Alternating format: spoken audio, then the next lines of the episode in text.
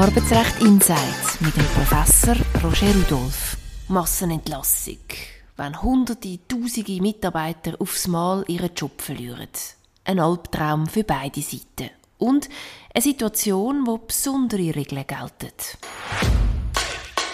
Wenn man eine Massenentlassung hat im rechtlichen Sinn, dann löst das gewisse Pflichten für die Arbeitgeberin aus und umgekehrt gewisse Rechte, die die Arbeitnehmenden haben, wenn sie betroffen sind von so einer Massenentlassung.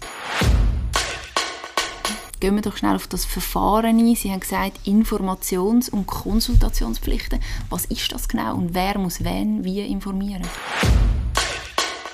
Das heißt jetzt nicht für die Anna, dass ihre Kündigung einfach nicht gültig wäre. Mhm. Aber die Vermutung ist relativ naheliegend, dass das wahre Kündigungsmotiv möglicherweise ein missbräuchliches ist. Das Thema Versetzung könnte ich ja verlangen, dass ich einfach an einen anderen Betriebsstandort wieder versetzt werde. Hat man einen Anspruch auf so eine Versetzung? Nein, das hat man normalerweise nicht. Das hat sich jetzt in dem Zusammenhang angeboten, wenn es wirklich um eine Alterskündigung geht, wo eben die erhöhte Fürsorgepflicht mhm. gilt. Aber sonst ist das leider nicht so aus Sicht der Mitarbeitenden.